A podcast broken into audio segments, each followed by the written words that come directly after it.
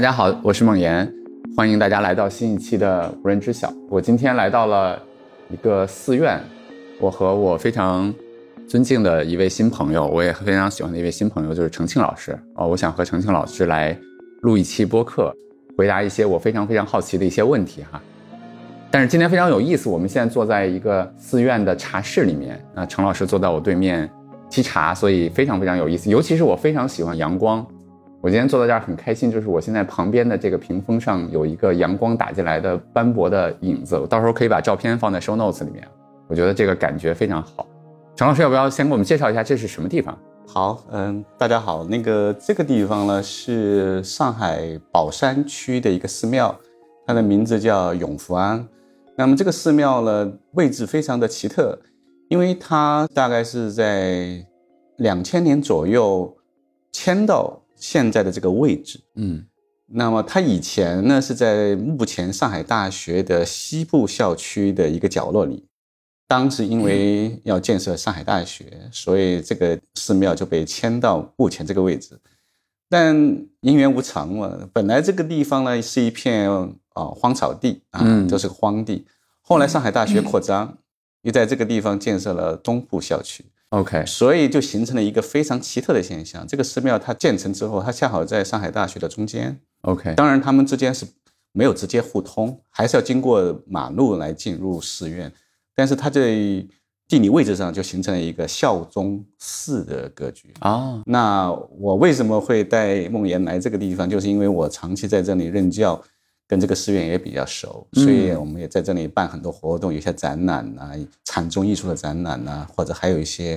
讲课的活动啊，所以这个地方就好像既像寺院又不像寺院，嗯，它充满的比较文化的一个气息，所以上海的有兴趣的朋友也可以 来这里看一看，来走一走看。哎，你看那个程庆刚才说到这儿的时候，我觉得就说明白了我为什么找您录播课，特别有意思。昨天。朋友就跟我聊天，他就说，因为我录的播客不多，就期数也比较少，嗯啊，他就问我说，我怎么去选择嘉宾或者怎么去选择话题？我当时回答说，我会选择我有强烈兴趣的一些思考的话题，比如说我自己录的一些播客都是跟这个相关。那如果是嘉宾呢，我就会选择跟我非常不一样的，或者我对这个人有非常强烈的兴趣，我想当面去问一些我心底里面可能最想知道的那些问题呢。那我觉得程庆老师就是。其中的一个，呃，既然刚才已经说了我们在寺庙，对吧？那我觉得陈静老师可以简单的介绍一下自己啊，就是您在大学教佛教，对吧？我觉得这是一个让我觉得很神奇的一点。嗯，呃，其实我在上海大学是教是教佛教课程，我们当然教的课程有很多啊，包括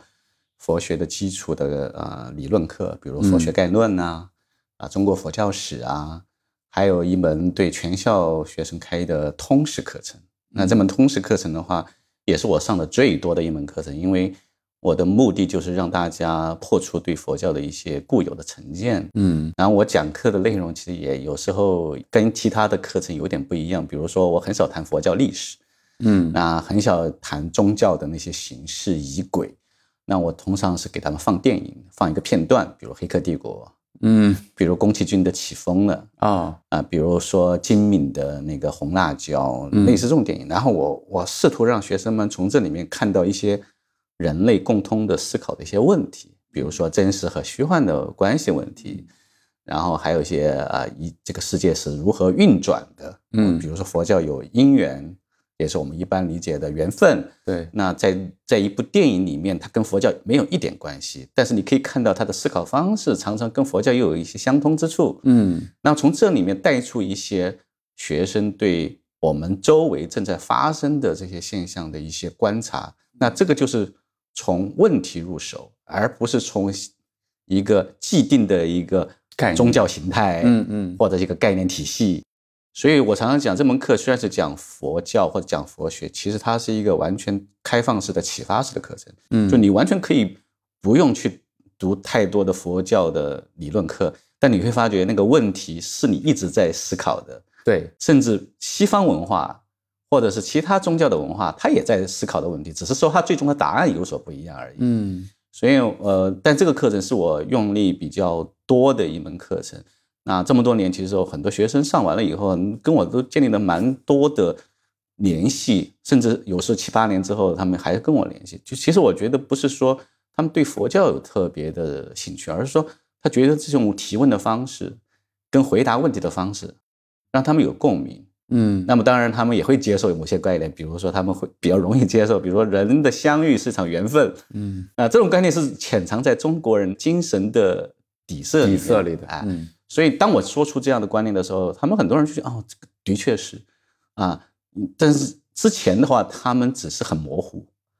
当然，除了这些课程之外，我本身是研究明清禅宗史嗯，或和近代佛教史，但我现在做的最多的工作是研究明清禅宗。明白，啊，因为很多人都认为明清之后中国佛教衰落了。那我们现在通过新的一些发现的一些文献，我们来做一些研究工作。所以对我来说，就是自己的专业研究跟对外的一些佛教的佛学的普及，同时嗯基本上是同时在做的。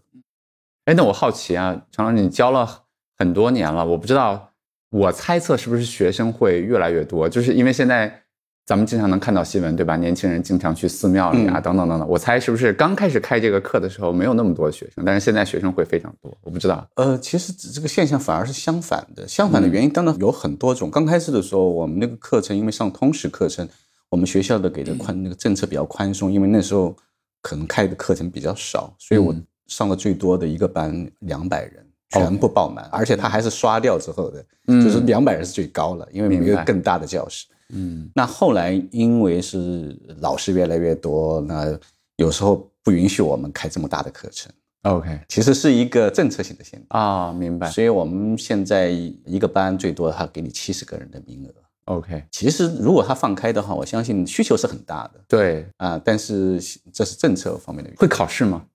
呃，我的考核方式就是写篇小论文啊。我的考核方式其实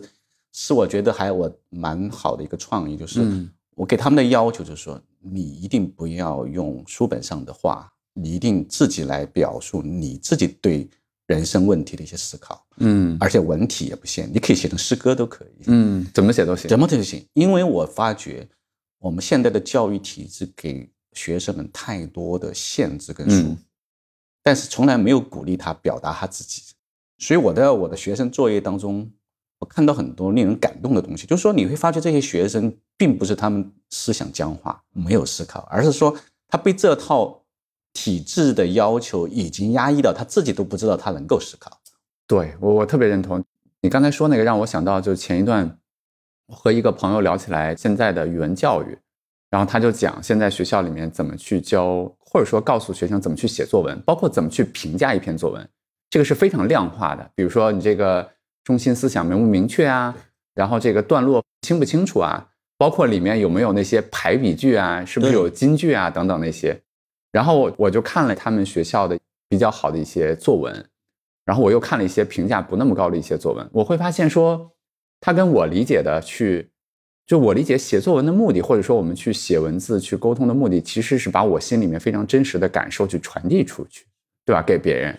就是这个最真实的东西，反而被刚才说的那套体系给遮蔽掉了，对吧？就是这套应试体制，过去我们当然都有，但是我感受到这些年这套体制的束缚会越来越强化。嗯就是我过去我们会知道哦，考试是要应付的，没关系，但是我们 会自己去看课外书，甚至我们会自己写一些东西，就是作为课外的自己的一些娱乐。因为我我读书的时候就这样，我经常会自己写一些散文这样的。但是我也知道考试的时候你要符合他的一些要求，而是那时候的应试的那个束缚没有现在那么强。嗯，但现在我发觉，呃，除了应试制度以外，我觉得这个社会或者是父母家庭，他们似乎不鼓励学生自由的成长。哎，也就是从小时候他已经被某个大的一套共同认同的模式，就把它框在一种模具化的培养体制里面。是的，小时候你要学奥数、弹钢琴，各种班。嗯但是呢，他们从来没有认真的去观察一下这个孩子，他适合做什么嗯啊？有的孩子可能是适合画画，有的适合做一些科研，有的适合可能做一就是一个讲说。有的人小孩子口才特别好的，那有的孩子适合于内向的、独处的、思考的。就像我小时候，我就喜欢看书。嗯那如果换在现在的话，嗯，家长的话，他一定会认为你看那么多课外书干什么？嗯，看闲书，对，吧？看闲书。呃对啊，我们小时候 我们读书的时候，我们的那个桌子很有趣，它那个木板它是可以这样拉合的，我们就把闲书放在那个抽屉里面。你知道我当时怎么做的吗？啊对，我当时是把那个武侠小说包了我的书皮儿，对，这个我们也用过。但是 因为孩子他你在做这个事儿的时候，家长跑从旁边走，你一定不自然，对因为你会对对对所以我就特别不自然，然后就被我妈妈发现了，然后就 对就打骂了一顿。对，所以那个时候，呃，再怎么样，就是我觉得我们还是有那个自由探索的空间的。而现在的孩子，其实外在或者内在的驯化嗯到了一个非常极端的程度。所以我刚刚改完上个学期的一些作业，有的孩子们他所表露的那种心声，让我感觉到既高兴呢，又很感伤。为什么呢？就是说你会发觉，他居然要通过我这样一门这么多课程当中一门通识课，来诱发出表达自己的这个想法，而且他觉得是对他来说是好久没做的一个事情。嗯那我想这些孩子才二十几岁，还没大学毕业，他们都已经在这个最年轻的时候已经在被封闭自己表达。对，那他在寝室里面或在独处的时候的时候，他是没有这个时间跟精力去思思考这些问题，因为他不被鼓励。对，大多数人其实是要被鼓励的。嗯所以我觉得现在年轻人为什么有这么多的所谓的心理的层面的问题，跟这个封闭性有关系，就是大家不被鼓励，不，就是你表达你自己想法，而且这种想法还可以得到他人的共鸣，这一点它就形成不了一个正向循环。嗯所以我现在对学生的唯一的要求是说，你不要跟我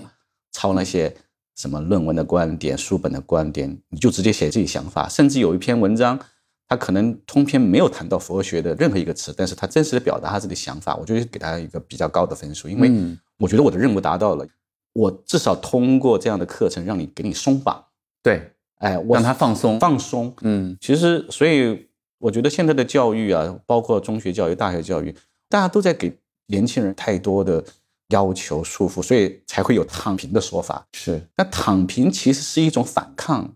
你没有让他放松，嗯就是说，因为他仍然要面对这个社会残酷的压力。其实我们说的放松是说，你放松了，选择你想做的，你才能够走得更好。嗯就他不是躺平，而是说让你有点像是你背着不必要的一些重的东西，然后突然放下，你可以走得更轻松嗯哦，而不是说你说啊你背不动了，然后后面的皮鞭在抽打你，你说我不干了，老子不干了，但是你坐在那里，你也你也没有任何反抗，你就是坐在那里，然后做一个沉默的人。我我我的想法不是这样的，是的。哎，而是说让你放下，你可以不用背负的那些东西。是你刚才说的这个让我想到，我最近刚好在重读，就是我喜欢重读一些我比较喜欢的书。嗯我最近在重读那个《人类简史》啊，就是对赫拉利的，对赫拉利的。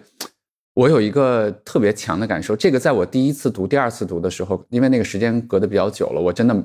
没有就那段文字，其实它没有对我形成很大的冲击。但我这次读的时候就有很大的冲击。它讲什么？就是讲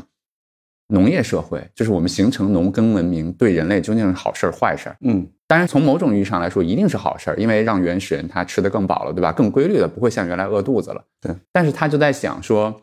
我们从世俗义的结果上来看，从人类整个种族来看，我们确实养活了十倍、一百倍的人，对吧？人类的人口数量得到了急剧的膨胀。对。他说，但是从另外一方面来讲，原始人他原来过的是很放松、很自由的，对吧？就是我可以，比如说早上睡个懒觉，我上午出去打打野猪，去摘摘果子，然后我可以和旁边的朋友玩一会儿啊，等等等等那样。但是到了农业社会了以后呢，我依然说啊，就是它肯定有很多的好处，对吧？让让我们能吃饱了。但是另外一方面就是把人变成了制度下的规训的一些动作，就是我一定得早起，对吧？我去插秧或者我去照看那个庄稼，然后我等等等等怎么样？从结果上来讲，我们人类从整体来讲，我们的数量增加了。他就在讲说，那从个体的幸福感上来看，这些人和当时的那个原始人，他的幸福感谁更高？嗯嗯，我看到那的时候，其实我就在想，你看整个工业文明以来，包括就像我们刚才说作文一样，教育它究竟是干嘛，对吧？或者说我们农业究竟是干嘛？然后或者说我们的工业的文明它究竟是干嘛？它其实是在帮助我们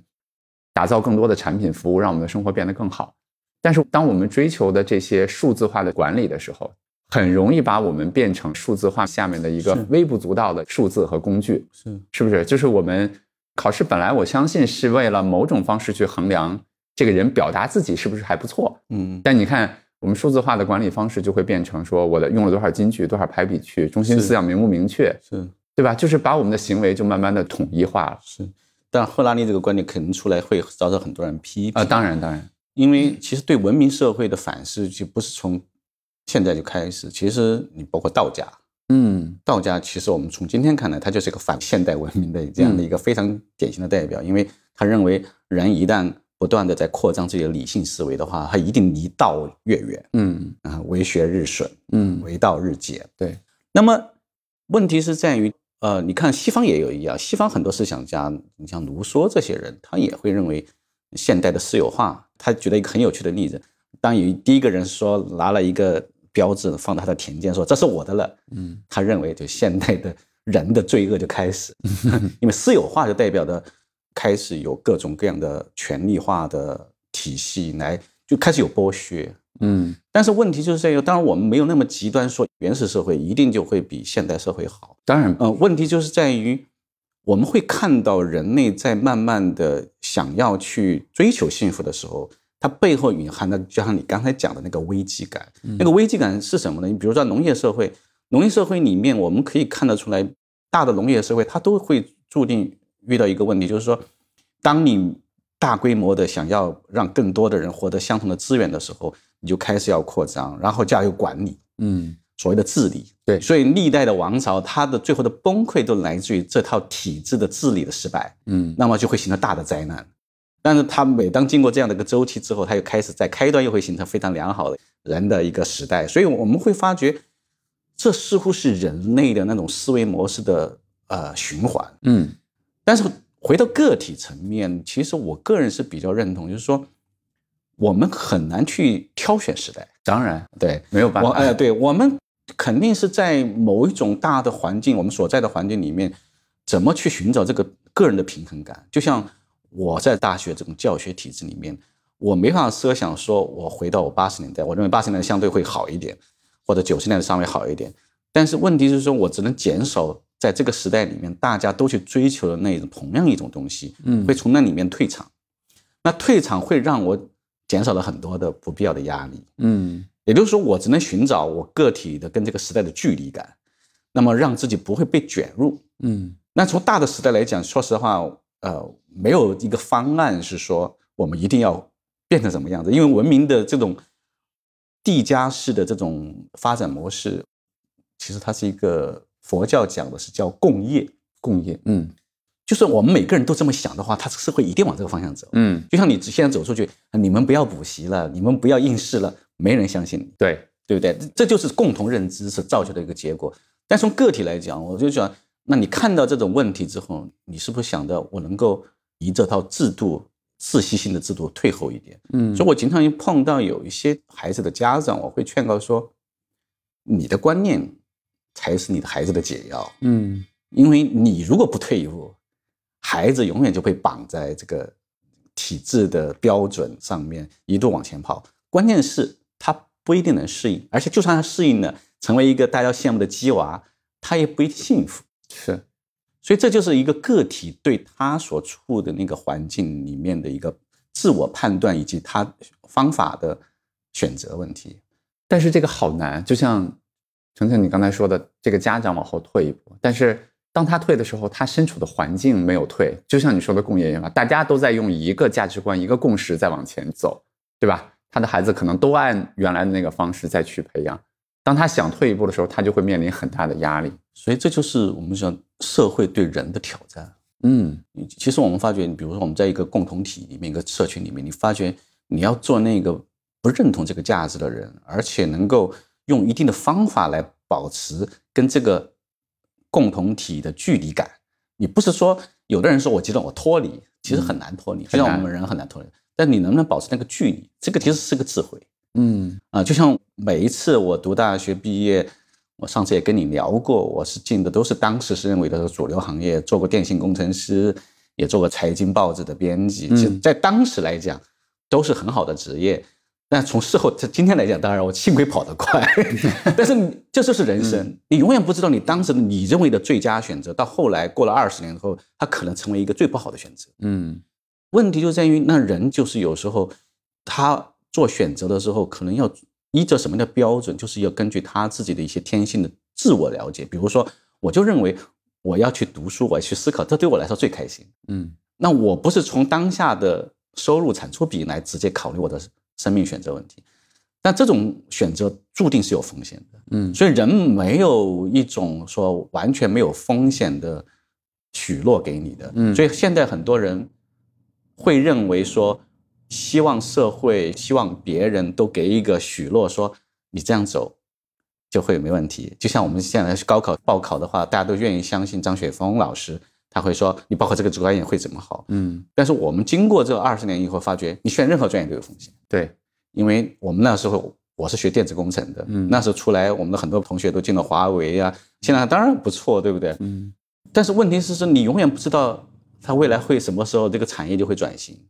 就像互联网大厂现在的命运一样，嗯，那所以人生是充满风险的。但是问题是说，你能不能事先就会有一个认知，说我接受这种风险，嗯，然后我能够在任何的风险情况下，我能够有一种思维方式或者智慧，让我能够面对这种风险，而且能够解决这些风险。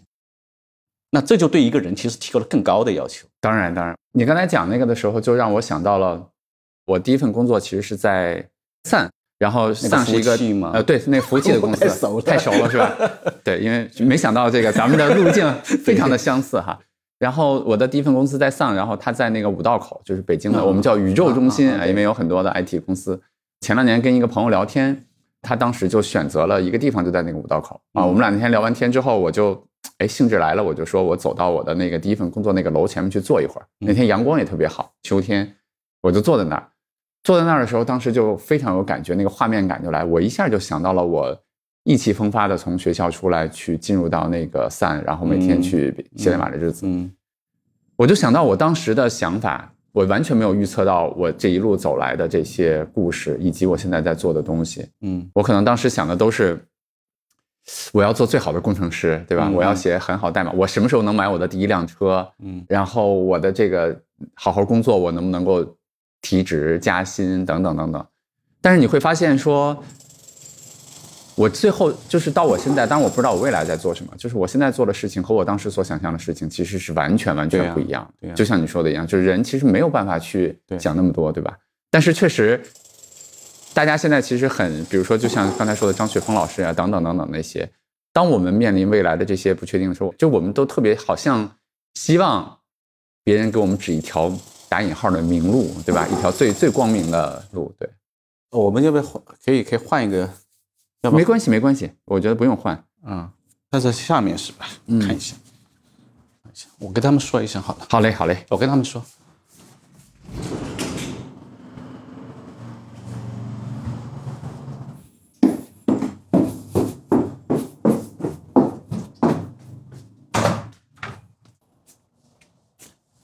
师傅啊。那个电钻是哪里的桥啊？后面呀，哦，你们在在后面啊？啊，能不能转到这边来啊？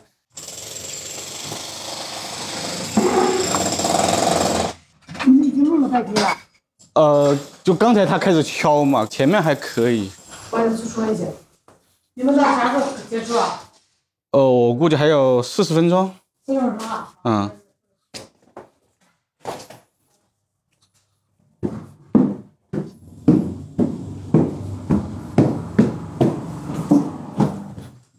好，说了，好的，恰好在我们这个外面，因为他最停吗？临停，啊，那咱们我要给我们个四五十分钟的时间。太好了。谢谢，师傅帮了。这段要重录吗？不用，我觉得这些都是节目的一部分就可以。对行啊，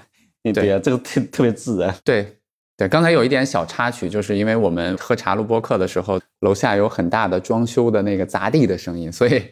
曾经跑到楼下去跟他们说，让他们去给我们一些时间。你刚才下去的时候，我就在观察，嗯包括我在观察我，因为我们刚才其实聊的挺尽兴的，对吧？聊到了一些我我现在那个节奏都有点对不上了。我当时在，包括我在观察我自己，包括我在观察你，对对，我就在想到，其实我们老说佛学等等这些，就会发现其实生活中有太多我们根本控制不了的东西，对啊，对啊，对吧？就像我们俩在这儿想聊一聊，想去录一期播客，但是其实你有非常多的对没办法控制的东西？刚刚好在这里。刚刚好在这里，他就刚刚好在楼下很吵，对吧？然后我当时的脑海里就特别盼望他赶紧停下来，或者说你就在焦虑说他是要多长时间，就是我觉得这些念头就非常非常有意思。对，其实我们讲的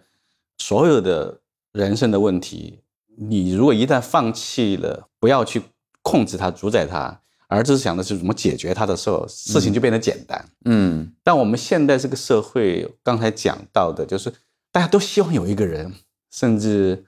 是一个体制，甚至一个心灵导师，或者是一个权威。这个权威包括政治权威，那个或者财富的权威，告诉你，你跟着我走没问题。嗯，没有这样的人，没有这样的人。因为所有包括佛教讲的觉悟修行，它都是告诉你的时候，你要先承认一切不如你所愿。嗯这个才是一个基本前提。那不如你所愿，并不意味着你一定就苦哀哀的，而是告诉你说，当你接受这种不如你所愿，放下你对这个事情的那种稳定性的期待的时候，它反而让你心安。嗯所以佛教它其实不是说让你成为一个主宰者，说我有这么多的能量，说让一切的事情都按照我的想法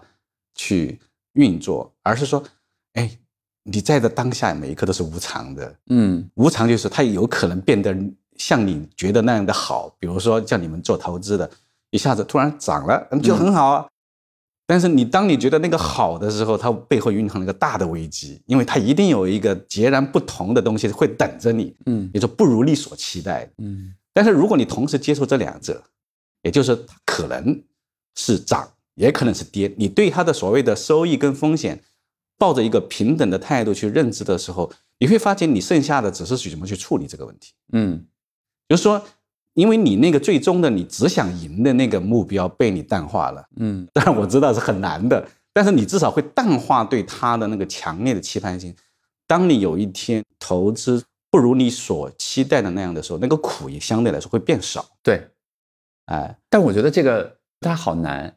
我就在观察自己啊。你比如说今天早上，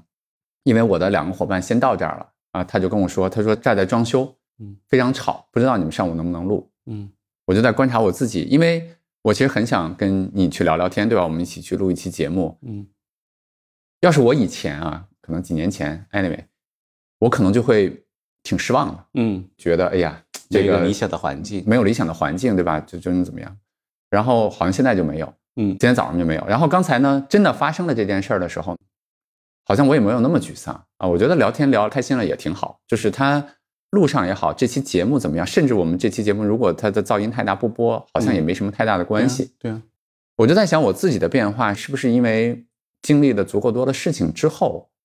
才会能够放下？嗯就是这个放下，是不是二十岁的年轻人，或者说更年轻的一些年轻人，他们是不可能去放下的？其实你刚才说的，从佛教的修行角度来说，它分两种，就是说，嗯有的人道理通了，他事情就能做到。就是我明白这个道理之后，我我在一个个的事情上，我一下子就能够放松放下。但是大多数人，就像你刚才讲的，多吗？很少很少，对吧？很少。所以佛教曾经讲过嘛，理虽顿悟，势必践行。嗯就是你道理你懂的，真正你要领悟，而且那种无条件的相信它，信服它、接受它，成为你性格的一部分，那是需要你在事情上磨的。嗯就像你刚才讲的，你到了一定年纪，其实你经过足够多的事，你发觉很多你过去的那种认知，不可能像你那样的运作。而且就是即便那样了，好像也没什么事儿，对吧？就是足够多的这些，可能就像你说磨的你，就是事情上你已经明白了，它它就会这样子，嗯它是个事实。嗯年轻的时候，有时候会抗拒那个事情的真相，你觉得我的那个我总会能改变一些东西，嗯。所以我们中国人常常讲，到了一定年纪，你会呃认命，但是认命又带有着强烈的消极性。对，我常常是觉得佛教它的角度说，它不是认命，而是说我怎么去转化命。嗯。就是我知道我这个大的条件不具备，但是我慢慢转好吧，嗯就像那个铁道的转轨一样，我慢慢转，我这一下不能完全转过来，我慢慢转，花十年时间我转到另外一个轨道，我总可以吧？嗯所以我觉得这种观念会让我们在生活当中，它不会变得那种要么就啊、全部都胜利全赢，要么就好像一下子就觉得人生没有希望，这种两极化的思维。嗯就像你刚刚讲的，你花了这么多的时间，慢慢在你的人生当中有这么多足够的经验，你其实是慢慢转化的。这个转化的过程你自己都没有意识到，很难意识到，哎，嗯对，但是一些大的节点你可能会有一些感觉，对，就像你面对突如其来的这种环境的变化，我们人生当中碰到多了，你会觉得你永远要相信，有些事情会以你意想不到的方式出现。没错，哎，你看，我刚才真的是这么想，就是当你比如说楼下的这个件事情发生的时候，我下意识的就会想说，我控制不了它，但我可以用我的方式努力去影响它，把它也许变成一件好的事儿。对，就是这件事情本身，它会变成一个我们内容的一部分，就是告诉大家，真的这样的事情发生的时候，我们会怎么样，对吧？。对，但是我在想，我之所以很多事情能够这么去想，就是因为我经历了足够多的波动、坎坷等等这些，是，所以还是那句话，可能没有这些经历，没有这些，其实还是很难领悟到。对对吧其实举个例子，就像我常常有时候想啊，我现在是个大学老师，我其实基本上在上海能够算一个我们说温饱的这个样的一种社会地位吧，至少你是一个安宁的生活状态。我常常都会想，我有一天我什么都没有了。嗯我可以去做头脑实验嘛？那我会怎么办？那嗯我我会先这么想说：当你失去了所有你现在的那些别人认同你的那些身份标签的时候，你会以什么样的方式去应对？那因为这面临一个问题，就是我们对自己的那个所谓的人生的别人看上去的那个样子的内在执着在哪里？没错。所以经常这样想一想，我觉得对人生有好处。嗯我不说我一定能做到我心如止水，而是说我先这样预设，我看看我哪些我会有一些挂念的东西，因为谁也不知道你的人生会变成什么样子。嗯就像很多人，嗯、夫妻前十年关系很好，到了十年之后突然破裂，然后男的净身出户，一无所有，嗯然后这个时候，有的人就会一蹶不振。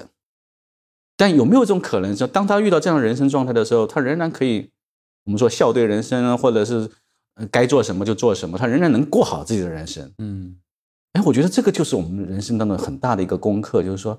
你遇到任何环境，其实你都不会恐慌。嗯但是我们现在成功学告诉你，你千万要在婚姻里面要算计好啊，你的人生的规划里面要算计好啊，你不能输啊，你要斤斤计较，你要怎么样的提前方式想好各种提前想好各种策略。嗯我觉得这样的人生，他可能最后从形式上他能够获得他想要的东西，嗯，但是他的内心其实不一定会幸福。是，而且我觉得人其实是很难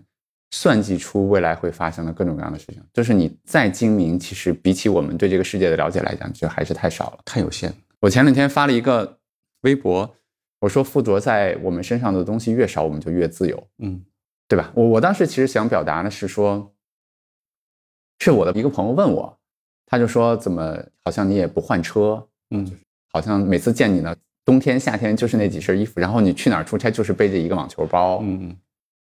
我说这是你能看得见的东西，是有实体的东西，对吧？我说没有实体的东西，可能我附着在自己身上的东西更少。嗯我记得我之前的播客里面也讲过，就是我有意识的会把我在各个地方的那个，比如说在社交媒体上的介绍，不停的在删减。比如说原来我可能会说我是之前做的公司的创始人，然后我原来去做我在哪儿毕业，对等等的。后来我把这些全都删掉了，我会发现说，当你把附着在自己身上的这些有实体的、无实体的东西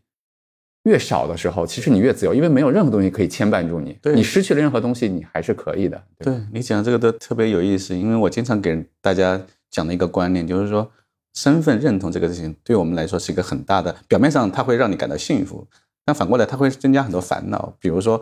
我常常举个例子，你是一个官员，或者你像我们这个这个大学教授，你在课堂里面，你是在那个课堂上你是有权威的，你至少嗯别人都会尊敬你。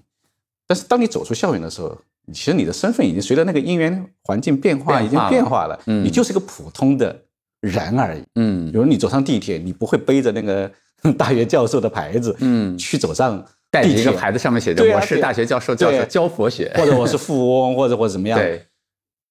就你有那个认同，是因为你自己放不下。嗯所以当别人冒犯你的时候，在那个空间里面，你就会觉得很生气。嗯你看我们现在看到的很多社会新闻里面讲的，就是一个驾着豪车的人撞到一个清洁工，嗯然后那个人就下来，你知道我是谁吗？嗯 但这种话语，抛开这个人，我们一般来说善恶我们不讨论，嗯而是说他背着的那个对自己的那个认同标签是多么的沉重。嗯就他始终在任何地方，他就认为我是谁，我是谁。这个就是佛学讲的，你对自己的那种虚幻的标签。嗯因为常常你拿着这个标签到处行走的时候，你会发现在任何一个环境，它都会不适用的情况，是的，是吧？是的，我们一般来说，你你是有权利的，你但你在任何一个另外一个空间，你就变得 nobody，嗯 你变成 somebody 变成 nobody。嗯所以，当你如果你放下这些标签，就刚刚你讲的，就会发现人反而自由了。我是随着环境来变换我的行为方式。是的，就像我现在你见到我，我在这个寺庙里面，我就是一个普通的大家聊聊天的朋友。但是走到课堂里面，我会变；走到其他任何地方，我也会变化我的身份。嗯就像我常常讲的，我有时候会自己做一个测试，我面对不同的社会群体，你我的观察自己有没有不适应，嗯因为你会习惯你的那种话语方式，你交谈的内容，所以有时候我经常跟我们小区里面的垃圾站的那个清理的那个老年夫妇一对夫妇，经常聊天聊家常。其实倒不一定是说刻意表现我的善意，而是说我在看我在面对每个人的时候，我能不能做到我的那个平等的那个观念。而且是很真实的平等。对我就是从他的生活来聊起，而不是从我的角度来讲。因为面对这样的人群，你发觉他们聊天总是从日常开始，嗯就你今天吃了吗？这个就是由日常的生活方式开始聊起，然后他有时候会聊他的家里的小孩子啊、嗯亲戚啊。但是我们发觉，当你这时候剥离掉你的那个主观的你对自己的认同的话，嗯你会发现你在那个环境跟他聊天很轻松。嗯就像有时候我们在农村里面旅行，突然碰见一个，不管他是当地人也好，旅游，其实你会发现那时候跟人的交流是很轻松的，因为那个时候你容易剥离你那个身份。嗯，但是我们在都市里面，你会发觉你那个身份自我的那个认同感特别强烈。是的，我住的什么小区，我有多少财产，这些东西就变成了无时无刻不附着在你身上的东西，对，很不自由引。发很多的烦恼，对吧？对啊，就像我们面对外卖、快递服务员这些人的细微的心态，其实可以看出我们对人是不是真的尊重。其实那不是一种伪装的礼貌，而是你对自己的那个我的那个认同有没有放下一点。嗯，我我很喜欢你刚才说的这个，你究竟是一个想让别人觉得自己有礼貌，对还是你发自内心的去好奇，对吧？对认真的去听他说话，对，当你因为剥离掉这些标签之后，你会发现你就是在那个时空环境跟他有一场相遇的缘分。就像我每天你下去碰的都是不同的人，嗯我把每一次的你相遇都放在一个时空的大的环境下，你会发觉那就是一段姻缘的展现而已。嗯，那里面你如果你硬要背上说，嗯，我是一个什么样的人，然后跟另外一个什么样的身份的人相遇的话，那就变成一个非常硬邦邦的人为主宰的一个情景剧。就是这场戏本来是很轻松的，但被你编成一个悲剧、喜剧、闹剧，那个剧本是你自己想象出来的。嗯啊，就像我有时候我在小区里面啊，无意当中碰见不同的人，我就是有的人觉得，哎，这种人很有意思，我就会观察到他的脱离了我的日常经验之外的一些东西，我会反而激发起我强烈的兴趣，说，哎，他为什么会以这样的方式在这个里面活动，嗯而不是像过去那样，你不属于我这个群体的，嗯你要出去。所以这就是一种开放性，我对人的开放性，而不是简单的把它视为一种社会需要排斥、边缘化的另外一个我们不认同的一个群体来看待。所以我觉得佛学就给我们一种有点像是做减法做减法。工具。让我想到，我记得我之前很喜欢那个德包法师写的那个《观呼吸》啊，对啊，那本书我很喜欢，我也读了很多遍。我去年重新读的时候，其实有一段。我还真的挺喜欢的。大概的文字是这样的，我记不太清了，我复述一下。就是他说，禅修的过程像是除锈剂，嗯，把你心上附着的那些锈迹给它慢慢的把它消失掉，对吧？就像刚才我们说的标签，是，就像我们刚才说的概念，对，慢慢的让它们融化、剥消失、剥离掉，然后你就更自由。对，我就想到了咱俩聊的过程中，从赫拉利的，比如说从原始人到农业社会。附着在我们身上一些东西，对吧？越来越多到工业社会，对，然后到现在我们又在社交媒体、在算法，甚至要进入人工智能的时代，就是我们慢慢被附着了越来越多的这些概念、这些标签，对吧？就越来越不自由。那我的问题是，怎么去反向的把这些东西慢慢的从自己的身上剥离掉？就现在互联网社会，它有一种假象，因为它贴的标签够多，而且够瞬时，嗯就是更快速变化。比如说我在你的互联网上，你其实可以就同时以多种标签来认同、来行动，是的，它会造成一种假象，说好像你没有任何一种标签，不是的，只是说你已经学会了在多种标签里面切换，但在每一种标签下，你都非常的用力。用力。那嗯但是它造成的结果是什么呢？其实你就是一种巨大的内在消耗。互联网这个社交媒体的兴起，它表面上开放了一个更大的交流空间，但事实上它让人承担了过多的人心难以承受的那种消耗感。比如说，你就像我们看抖音一样，你说刷抖音的话，你会发觉喜怒哀乐它是变化的。嗯。那变化你会发觉，哎，你觉得你品尝了足够多的东西，但是你会发现你的结果是你非常累，因为你在每一个境界里面你都非常的用力，嗯。就相当于我常常举了一个例子，就是互联网社会就像给了我们很多个梦，小的梦的气泡。嗯，我们过去呢一辈子可能就做几个梦，嗯 可能就一场大梦，嗯叫《红楼梦》嗯 那梦最后醒了。但现代社会里面，它迅速的从一个小梦进入另一个小梦，而且瞬间转移瞬。但是你会发现，你到每一个梦里面，你都这么的用力，而且特别的执着，被那里面的花花绿绿、那是声色幻影里面所吸引。那你想一想，你你人心，你如果没有足够的跳脱来的智慧，你怎么可能不被它消耗了？就像你刚才经历一个特别让你感官上受刺激的东西，又进入了一个非常让你悲伤的事情。那么这里面的切换，对于一个正常人来讲，他如果没有足够的反思能力的话，他的身心是支撑不住的。所以这也是我观察到现代人为什么有这么大量的心理疾病的一个很重要的来源，就是他在这么多信息当中，他没办法跟他保持距离感。那他最后想的方法就是我不看手机了。但是事实上，有这种意志力的人都非常之少。嗯大量的人都每天都在不同的梦境当中穿梭，这个会非常消耗一个人的心神哦。所以现在你看这些年，我发观察另外一个现象，就是对中医关注多了。嗯那中医它，我们先抛开对中医西医的这个这个讨激烈的争论，我们不得，但中医至少有一个理论，就是说它会从一个人的心神、气血嗯这些角度来去分析，你会发现他讲的很多东西的确能够解释我们现代人为什么身体出现很大的问题。其实很大一部分是因为精神上首先你被消耗了，呃，所以失眠、抑郁这些问题。所以我觉得现在互联网社会这个最大的就是它制造了无数个小的梦境，嗯然后我们没有没有能力在每一个梦境当中能够做到全身而退，我们都被它吸进去的。你给了我一个启发，就是可能在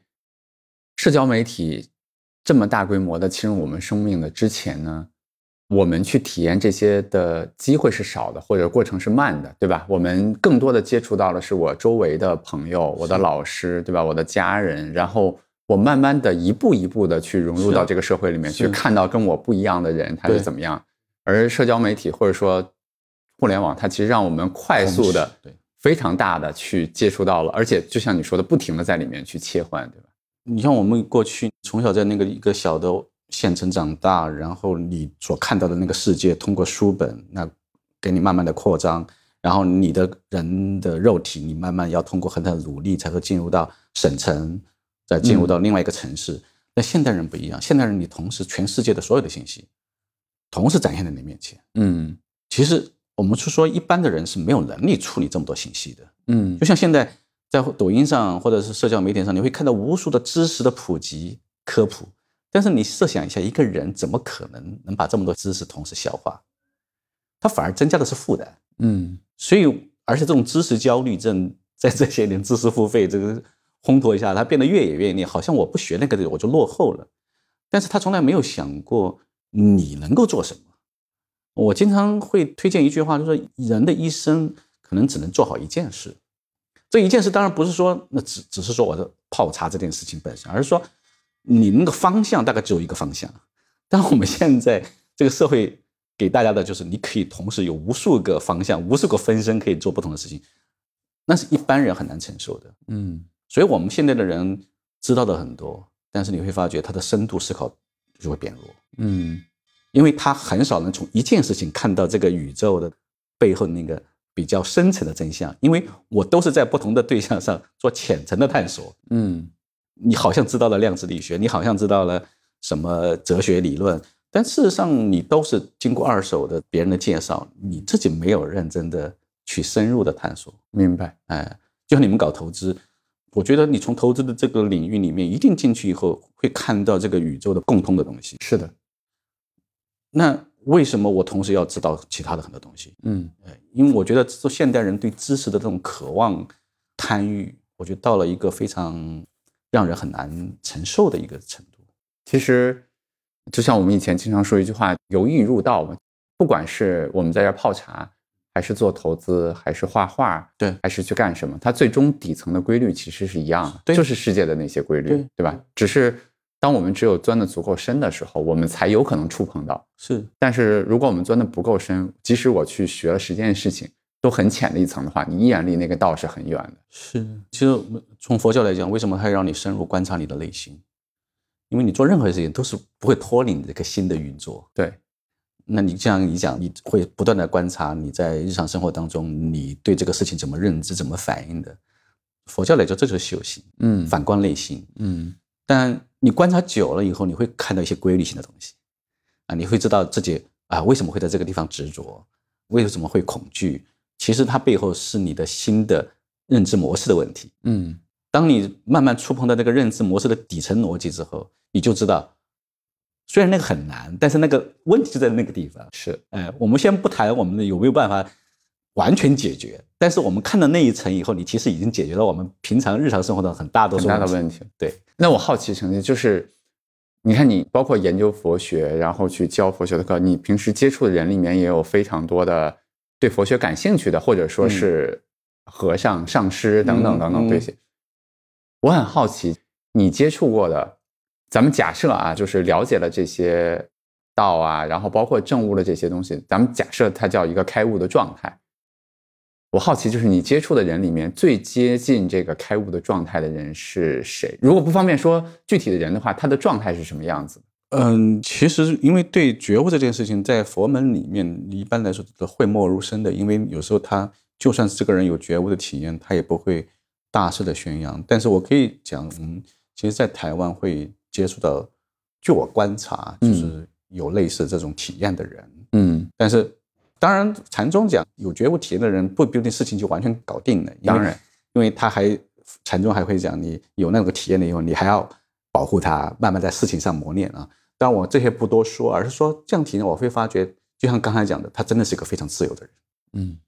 他该就是有的人认为一个修行人好像应该只有一种情绪状态，不是的，他会有多面性，嗯他会试着怎么去帮助别人而表现不同的心态，这非常的自由的方式，嗯所以我才理解为什么禅宗以前的高僧他会有时候会棒喝露刺，有时候会慈眉善目，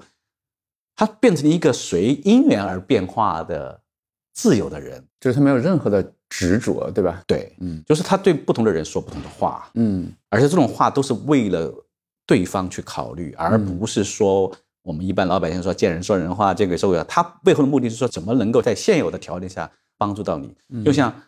出家法师他在面对一般的信众，他说啊，你好好去拜拜佛啊，去烧烧香求个，因为他知道他当下没办法进入了理解这些道理，所以告诉他从那个方面走也是可以的，对吧？嗯，暂时你只能做到这里。暂时，嗯那么对于像有时候我们去问一些问题，他就会直截了当给你最深的指导。嗯讲解，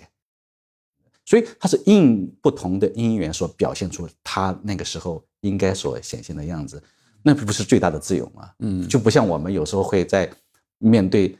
你的时候，在面对他的时候，有时候那个感觉有一种不自然的状态，嗯那个就是我们讲的，你还没有达到那种状态的时候，你就觉得你切换是不自然，没有那么自如，对，没有那么自如，就不自由嘛。就外界的因缘变了，但是你自己没有那么对对吧？因为你你有那种我们说的，我们经常讲的，就是那种执着还在，嗯就是你对于自我的那种执着在，所以你在面对外境的时候就没办法做到很轻松的随着因缘转变而转。嗯所以这个就是我们讲的，就是呃，我至少能说到现在是有这样的人，嗯，但这样的人其实相对来说就特别少肯定，啊，特别少。所以我们讲的就是有时候我们这个社会缺乏一种像这样的刚刚描述的那样的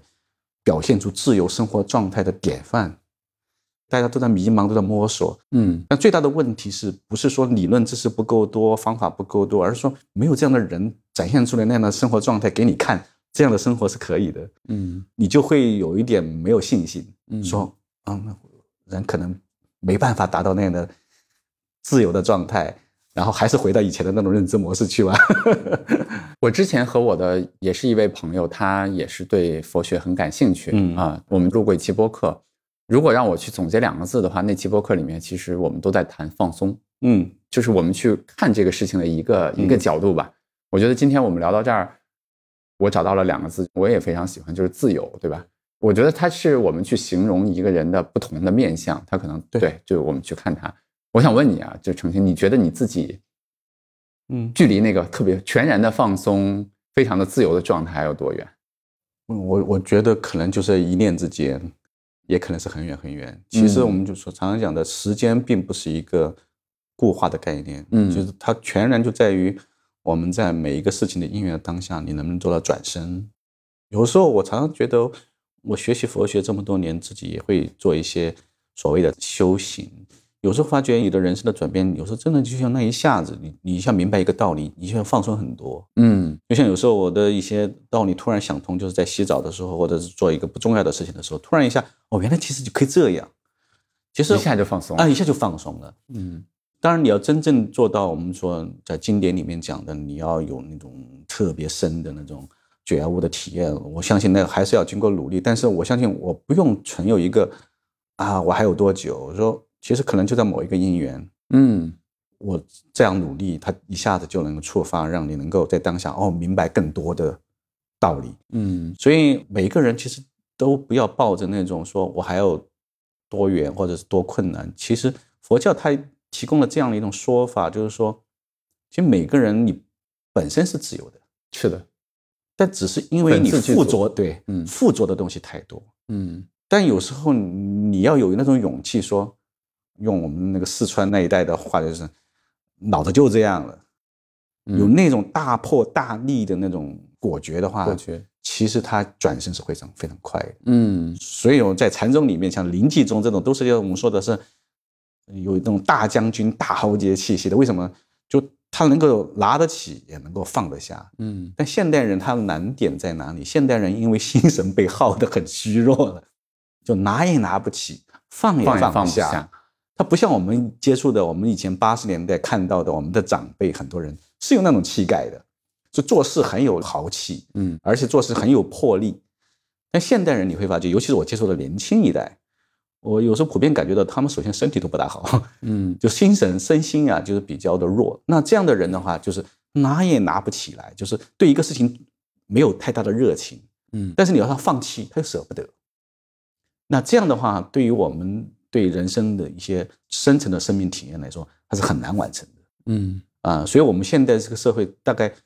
每个人的功课都很复杂，因为有的人可能先要把身体养好，对，呃 养好了前提你要具备，你先要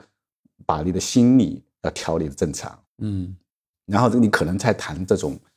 我刚才我们描述的那些比较更更深层的一些生命体验。嗯，我我喜欢你的回答，就是咱们之前聊过的 Joseph Goldstein，就那个刚才我们俩一起看的那个嗯充满智慧的那个老头儿。当时 Dan Harris 问过他类似的问题，他就说，那很多人想问一个问题，就是因为他们在教人冥想嘛，嗯说冥想多久我就可以进入一个比较好的状态？我记得那个 Joseph Goldstein 当时的回答就是，他说你越是想这个多久这件事情，你就越达到不了那种状态。对，啊，对，就是他非常非常有意思啊，这个回答，但其实就是跟你刚才说的是一样的。是，哎，我有另外一个问题，刚好是我前两天跟金融行业的一个朋友聊天，他问了我一个问题，他说：“梦妍，你经常打引号的传递或者教育别人一些投资的理念，对吧？比如说价值投资啊，便宜的价格买一些好资产长期持有啊。”他说这些话呢，背后其实蕴藏了大量的背景信息，对吧？我当时其实我们俩在聊这个问题的时候，我跟他说的话，就像你刚才说的一样，我真的是在不同的场合跟不同的人说的时候，我会用不同的方式，就是有点像佛教里面说的那些不同的法门，对吧？嗯我去跟他去说。但是他问了我一个问题，他说有没有可能你当时跟这个人说了一下，他似乎明白了，嗯但是他似乎明白，其实他没有明白，嗯他又觉得自己明白了，所以他自己回去了以后，敢于去做很多事情，嗯反而亏掉了更多的钱，嗯或者说他本来不应该做投资，他去做投资了等等。其实教育永远是风险的，就教育永远嗯永远是有风险的，因为呃其实，在佛教的那个理论里面，他把这个还分为很多，比如说他说一个人啊，我们举个例子，叫佛陀在说法，那下面每个人所理解都不一样。对，一个因缘出现，就算是在同一个环境的人，每个人的接受都是不一样的，这就是缘起法的。嗯但是问题在于，就是说做教育既然是有风险的，他怎么能尽可能在解决这些问题？就是说是对一个讲者的一个非常大的考验，就是你要有这样的直觉的一个观察力。这个观察力并不是我们一般认为的一种理性推导出来，说我来我来想一想，我该怎么跟你讲。它其实是以一种非常直觉的方式，在当下，当你越来越不执着自己的意见看法的时候，在当下那个因缘，它反而会呈现它最好的样子。嗯它是以直觉的方式来表达，就像我们讲的，你在说一个道理的时候，我们一般的是说我要先打好草稿，或者我是构思好再讲，但是佛教会认为这样的讲法是有问题的，嗯，因为它不是当下因缘的自然呈现，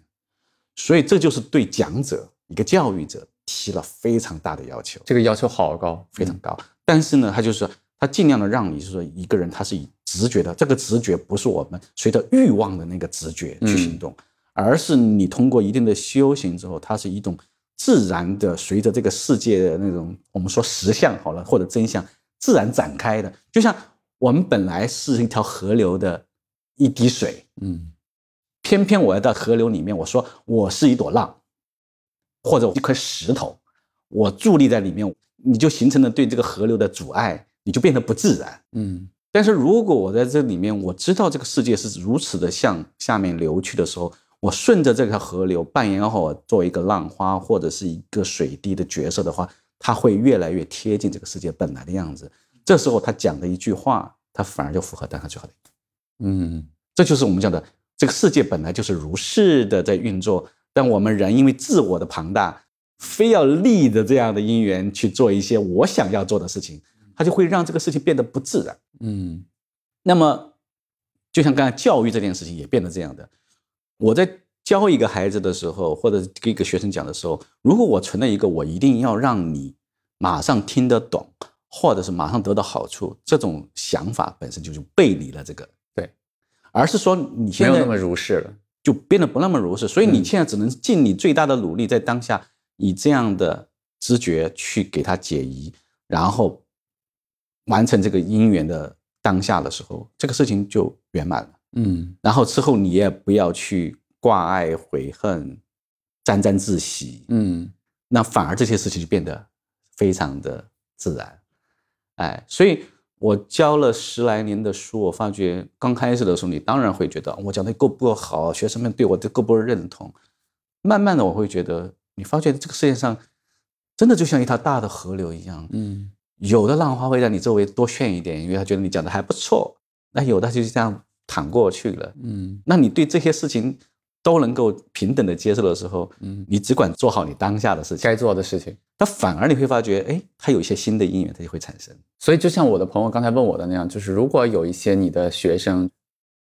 他没有足够的背景知识，他去误解了你的意思，比如说因缘和合啊、包括等等这些，反而用这个方式做了一些可能对他自己不那么有利的事情。当然，好还是不好，其实也是跟时空运转而变化的，对吧？所以这个其实也是可以接受的，对吗？我可能会觉得投资的领域稍微有一点不一样的地方是，你可能要更多的跟他们要去沟通你投资的那个动机的问题，嗯。因为投资它跟其他领域有共通处也有不同处，就是它的那种收益比大家特别在乎，嗯，那个本质上背后是一种烦恼的新的贪欲。是的，但如果你设想一下，如果一个人投资，我说我为他人好，比如说我为我家庭好也可以，嗯我让家庭至少有一个富足的环境，这也是种善行。而有的人他可能过多的集中在自我的那种感官欲望的那种层面去做投资，这个从佛教来讲，它是一种烦恼性的趋势，嗯它自然会带来我们刚刚讲的不利的后果。所以做投资，其实我们讲的贪欲心、贪心越重的人，他会在投资里面，他会表现的情绪的不稳定，他会非常强烈。是的，但如果一个做投资的人，他知道如何拿这个收入去做他更有意义的事情，他的动机就变了。嗯其实我们看到很多，包括中国也好，包括西方也好，很多做大的企业投资的人，你发觉他做到后面，他的格局会慢慢变大。他可能一开始是为了个人的，但是个人所能享受的财富其实是非常有限的。嗯他做到后面，你发现他心量越大，所做的整个的事业格局也会变得越大。我觉得是他的心量变化了，嗯，所以动机是一个很重要的衡量标准。理解。哎，如果从另外一个角度来说，那为什么一定要教育呢？或者说，你比如说我们在说佛学的时候，他讲四个字，说智慧，对吧？咱们刚才讲了很多我们对这个世界的理解等等等等，它可能涉及到智慧的层面。嗯那另外两个词可能是慈悲，嗯。对吧？就是为什么一定要去教育别人，或者说为什么一定要去把这些你认为对的东西去传递给别人？因为就是看到其他人陷在里面有苦，嗯如果在假如这个社会里面其他人就大家没有苦的话，其实就不存在教育问题。嗯，所以整个佛教的初衷就是，开始是见自己苦，后来进入到慈悲，就是要见众生苦。嗯见众生苦，当然我们一般是人就会认为他是因为没钱、没有衣食住行，他就会这个苦。但是佛教会认为那个只是表层的，深层的是他的认知的问题。他可能这个人没有那么多钱，但是他也会很幸福。嗯那所以说佛教会说，你为什么要去所谓的度化教化，是因为你要去让他认知到自己观念错误了。嗯那其实他反而不那么在意说你给他一堆啊钱让他富起来，好像就解决他的苦的问题。那你我们看到有的人富起来，反而陷入到很多人生的困境的这样的例子还挺多的。嗯那么佛教所以他认为就是说，你看到别人陷在那里，其实就是那个一个观念的认知转身了以后，他就会从里面跳出来，所以这就是慈悲在这里面发挥作用。嗯所以佛教还有一个词叫不忍，就不忍心的不忍。嗯开始当然看到自己的苦，然后你自己想怎么样自己脱身，自己能够得到安顿，然后慢慢的你看到其他其他人也是如此啊。其实我们大家都一样，我们的人生的苦会真的是佛教讲人生八苦：生老病死、爱别离、求不得、怨憎会。嗯那其实都是共通的。但是你会发现，你当你自己转变观念之后能解决，那嗯你也相信别人接受这个观念也能解决，所以他就会有一个由己推他人的这样的一个过程，所以菩萨就开始出现。嗯所以慈悲它其实是一个啊、我们说佛大圣佛教里面非常重要的一个，就是不是为自己得一个什么小的乌托邦，而是说要让众生或者是所有的人都能够体会到人生的自由，那么个体的自由才可能真正达成。明白。这听上去有点像马克思了。嗯呃，只有当因为所以我很钦佩的一位就是弘一大师、弘一法师，嗯他经常写了一句《华严经》的句子，叫“不为自己得安乐，只为众生得离苦”。这就是菩萨道的精神。嗯，你说他自己弘一法师，大家都知道他是个性格很孤僻的人，是的，但是你看他晚年在福建一带，你去看他的脸谱就知道，他拼命的在去说法。他是一个身体不好的人，口才也不是太好的人，但是他却在那个身体这么的衰弱的情况下，还在不断的在各地给居士讲法，你就很难想象他是什么精神来支撑他。可能按你刚才说，他还是个爱人，是吧？嗯，对啊，嗯，嗯对啊，，所以问题是，就是说，你你我们从他前半生，他是一个风流倜傥、一个才子文人的形象，到后来变成了一个跟老百姓、跟一般的民众、信众贴合的这么紧的这样的一个形象，其实就是我们说的，他知道我们自己的安乐只是有限的，所以他会尽他的力量去帮助别人，这就是我们刚刚讲的慈悲这在里面的一个重要性。嗯，你看程进现在啊，我觉得我们从媒体上都可以看到，就是尤其是年轻人，我们都去寺院，对吧？嗯然后去拜佛啊，包括去求手串啊，等等等等这些。我觉得背后的一个东西就是整个的社会它，包括这个世界，它越来越不确定了，对吧？就是我们会发生很多可能跟我们的想象完全不一样的事情。嗯包括就像你刚才说的，我们不能选择自己的时代一样，可能现在大家身处的整个的世界和大家所期待的也不太一样，所以就流行一个非常重要的词，就是躺平嘛，嗯对吧？或者说叫佛系。其实这两个词都是对我不是很喜欢，因为我觉得它都很消极。对但另外一方面，我就会觉得大家会误认为佛教也是一个很消极的学派吧，对吧？或者说一个什么东西，然后学它说嗯对一个学说，我会很担心，或者说我不希望的是，大家觉得面对这些不确定的时候，我索性就什么都不做了，嗯或者说我尽量的去少做选择，少做事情，我缩在一个角落，或者说我选择一个看起来非常安稳的东西，对吧？不让生活中的变化去影响到我自己。但是就我自己来说，我觉得我去看这些书，包括去学那些东西，它给我最大的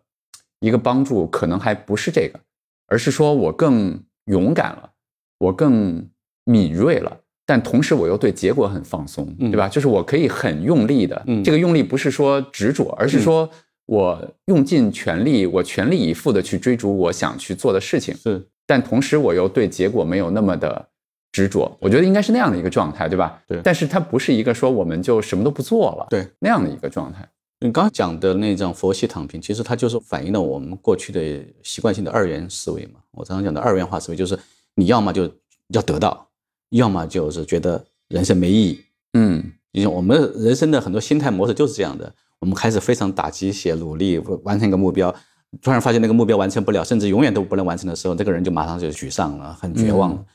其实佛教根本就不是二元的思维模式，它反而是要批判这种二元的模式。呃，刚才讲的那一点努力，但是不在乎结果，其实在佛教里面有一个词，我觉得比较好的描述叫随缘努力。随缘努力，对，就是每个因缘你都顾及好，很认真，但是呢，也要接受所有的结果，所以它是一个随因缘变化，因为结果不是你控制的嘛，嗯你也是随着因缘如是的去做，如是的去完成，但是它结果会如是的显现出来。嗯但是你呢，不能够说我要产生一个掌控的想法。其实我觉得人类的思维的盲点就是人有一种想要掌控、主宰，包括自己，包括他人，嗯包括这个世界。这种强烈的主宰欲，其实来自于根本的一个思维误区，就是说，你认为有一个主体的存在，你就觉得因为有主体存在，你客体就跟你一下对立起来了。嗯但是如果说我们这个世界的真相是你中有我，我中有你，比如说我们就设想一下，就是我在跟你谈话的时候，其实我们俩是互为成就的，嗯因为我们说从物理学的来讲的话，我们可能就把它剖析开来的话，它是个一堆质子、中子、电子，其实我们两个并没有明确的界限，嗯，那信息更不用说了。是的，我在讲这个话的时候，你在回馈给我的时候，我们在互相彼此改变对方。没错，对不对？那这个界限是人你固有的认知，说我是我，你是你，增加上来的。对，嗯所以我们就会产生一种主宰，主宰的一种强烈的思维的本能。那因此呢，佛教就会认为说，你在这个世界上，你在彼此的成就对方，彼此的在改变对方，彼此的在影响对方的时候，那哪里有个分的一个这么明确的你跟我了？所以你在这个事情你在做的时候，你就是你在自己做，但是你也知道这个事情有其他的因素在做影响，所以你做做这个事情的时候，就会尽你所能做的事情做，嗯。你就至少少了很多的那种对结果的那种渴望跟掌控的想法。嗯所以佛教就讲，那你在当下因缘能够完成一点就完成一点，而且我们所设想的结果，有时候回想起来常常很可笑。比如说你设想的结果，难道你做的任何事情都是结果？失败的结果也是也是结果，但是你只是不接受那个结果而已。而且这个失败可能只是你现在的视角能看到的。对呀、就是我们想每一件事情，我们在完成的时候，那都有可能是他未来成为下个因缘的一个起点而已。嗯他怎么能够被你那么的武断的就说那是一个不好的东西？嗯所以其实把这些思维一旦展开的话，我觉得你会看到了一个更加充满可能性的世界。嗯人一辈子你会觉得有很多事情你可以充分的去体验、去尝试，而不是说啊没达到算了吧，我不干了。嗯，你看楼下的这个又开始了。对，最近我也听了你之前和瓦伊娜一起录的那个啊，对，播客，对然后我也听过那个歌，因为那个歌当时很火嘛，大梦，大梦，对吧？人生是可能大梦一场，包括我们说人生如梦如幻，对不对？。对，但是既然人生是一场梦的话，那我为什么要努力呢？哎，这就是很有意思的一个问题啊，就是很多人认为梦里面呢，那就好像就可以躺平了，就其实说，当你知道人生如梦的时候，首先从一点就梦里面这些所有的生活，它都历历在目啊，嗯。就是它梦里面你会发觉当下的这些所有的呃人的活动，它并没有消失。嗯。首先这是一点，二一个是说，那一个觉醒的人，他会看到别人不知道他在梦里面，嗯哼他在梦里面感受到苦，感受到痛苦，所以他在梦里面他可以唤醒别人知道这是梦。嗯所以觉醒这件事情是在梦中醒过来，但是他不否定梦的本身的存在意义。因为你刚刚讲的，很多人认为梦为什么会让人感觉到消极，就是说他感觉过去所抓到的、想要抓的东西抓不住了，他就会变成一种断灭论、嗯虚无主义。但是设想一下，你在梦中所有的这些东西你都可以体验、都可以经历，那你何必要它一定是唯一、绝对、真实的东西才能够体验呢？嗯我相信你们玩 VR 应该会很玩，VR 的时候你也玩得很开心啊，嗯，但是那里面是半梦半醒，有时候你会觉得是假的，有时候你会觉得真的，真的你会感到害怕，假的时候你会稍微有点放松，嗯，所以有点类似于这你的梦里也可以玩得很尽兴，但是你知道那是假的。你知道它是假的也没关系。所以，如果是你是那个《黑客帝国》里面让你选那个红色药丸和蓝色药丸的时候，你一定会选那个，我忘了是哪个了，就是一定会选醒红色、过来，蓝色对吧？，对啊，醒过来再再再回去啊。这这他那个很好的譬喻了一个说，最后那个里奥他对，呃又回去拯救，他知道这是假的，但是他会这么努力的去拯救那个呃 Matrix Matrix 啊。嗯所以我觉得就是梦这件事情被我们很多人误解了。梦它就是一种因缘的展现，它并不是没有，因为一切都是梦。嗯但梦里面你也可以如是的体验，如是的生活，但是你自己知道你不可执着，因为梦会消除的是你的执着，而不是否定的这个现象。嗯嗯。你刚才说到，包括我们对这个梦的看法，包括我们前面聊的很多的东西，又让我想到了我们俩之前，其实我之前没有想过这个词啊，但是我们今天聊的过程中，我真的非常喜欢，其实是自由。嗯啊，我就想到我很喜欢许巍啊，我很喜啊欢许巍的很多的歌，我会发现他的歌里面有很多他对自由的描述，比如说他有一首歌叫《像风一样自由》，啊比如说他我最喜欢的那首歌，当然也是他流传非常广的一首歌叫《蓝莲花》啊，那里面其实是没有人能够阻挡我对自由的向往，对等等那些，我突然就明白了，自由的那样的一种状态究竟是什么。对吧？他那个自由的那种状态，可能真的是知道，我们知道人生可能是一场梦，但是我依然可以在这个梦里面去全力以赴，嗯，同时我又对结果没有那么的执着，我随时可以去放下，对吧？嗯然后那种自由可能是我真的可以卸下我身上所有的实体的东西，我也可以卸下我的那些标签、身份，我的脑海里面的那些概念，我在各种机缘不同的时候，去用就像你刚才说的直觉的方式去表现出我的行为，嗯，跟别人去对话，充满好奇，对吧？等等，我觉得达到那样的一种状态，真的是一个很自由的状态。是啊，所以这就是我们为什么佛教诞生了这么多年，或者是人类他都是会在这条路上有很多人还是仍然会投入的一个目的，就是人其实他的本能就是追求自由，嗯但是只是说给出的方案各有不同。就像很多政治解决的方案也是，他都打的是为这自由而嗯，努力的方向，但只是说佛教给的诊断不一样。或者道家给的诊断不一样。但这就是看最后每个人你自己的选择，嗯你就用哪个才是适合你认为的自由，这个要靠自己体验的。就像我们讲了这么多，就算你在某个程度上你是相信或者不相信，其实最终落实到你的每个人的生命的时候，你只有这条路可以走，嗯你不可能这个有药那个有药。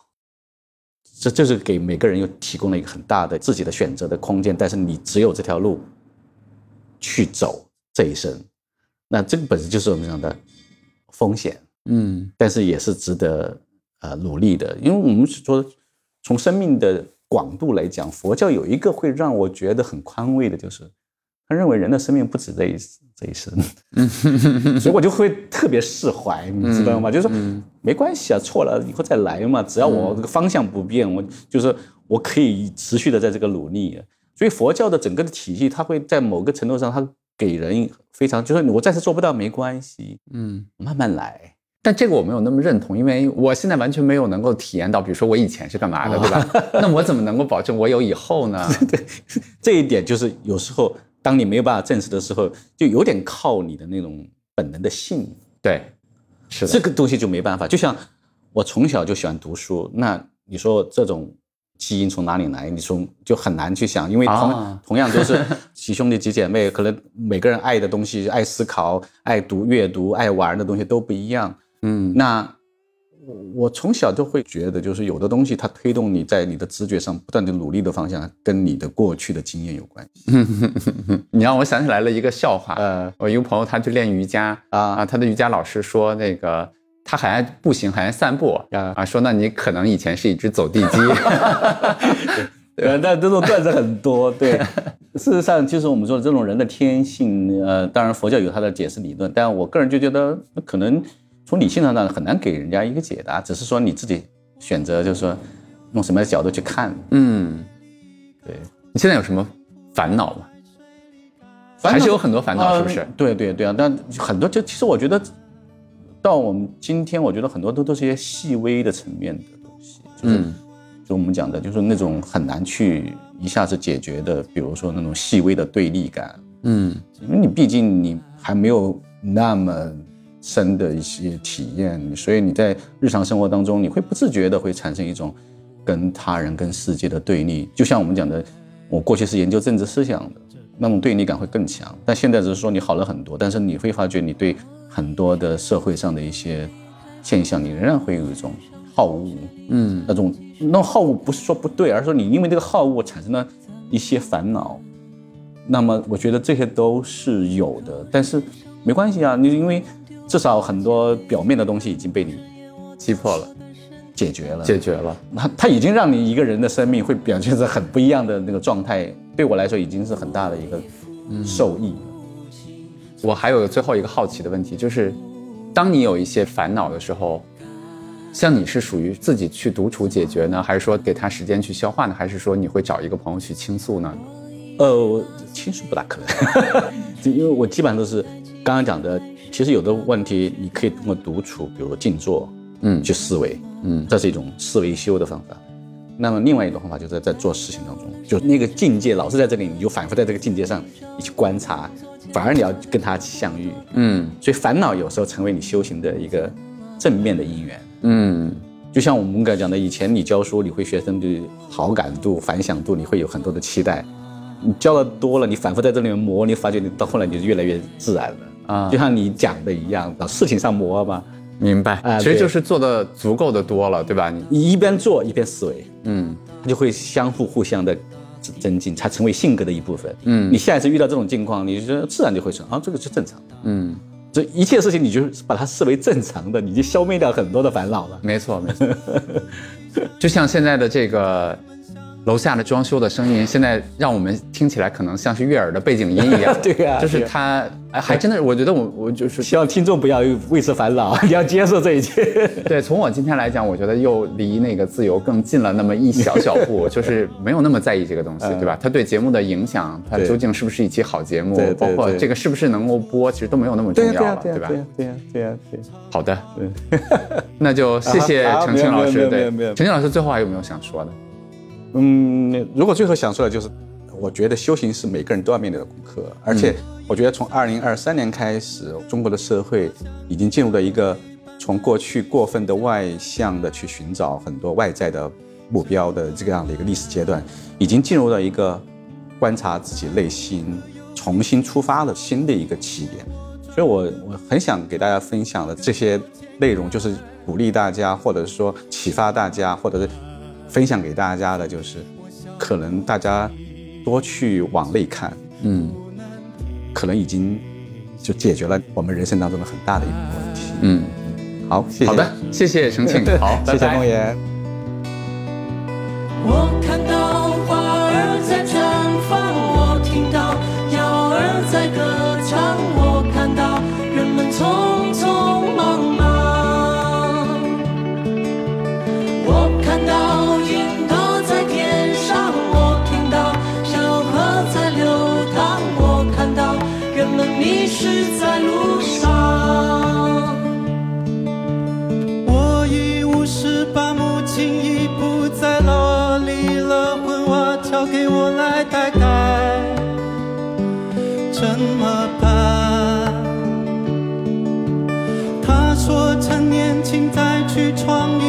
说不定归来时会有一番景象。我只求他平安。太多的错误总在重复，该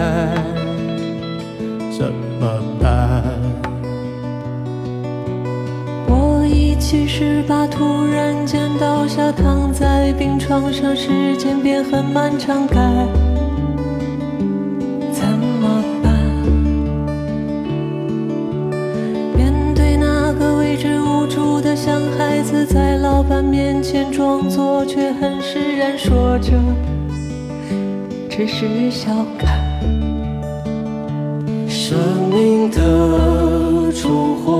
在风中摇摆，该怎么办？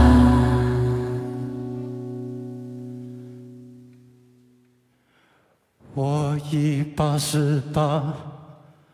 走在田野里，看见个小孩子在风里哭泣，春光真灿烂。过往的执念过往如云烟太多的风景没人全看清放不下。怎圆满。如果生命只是大梦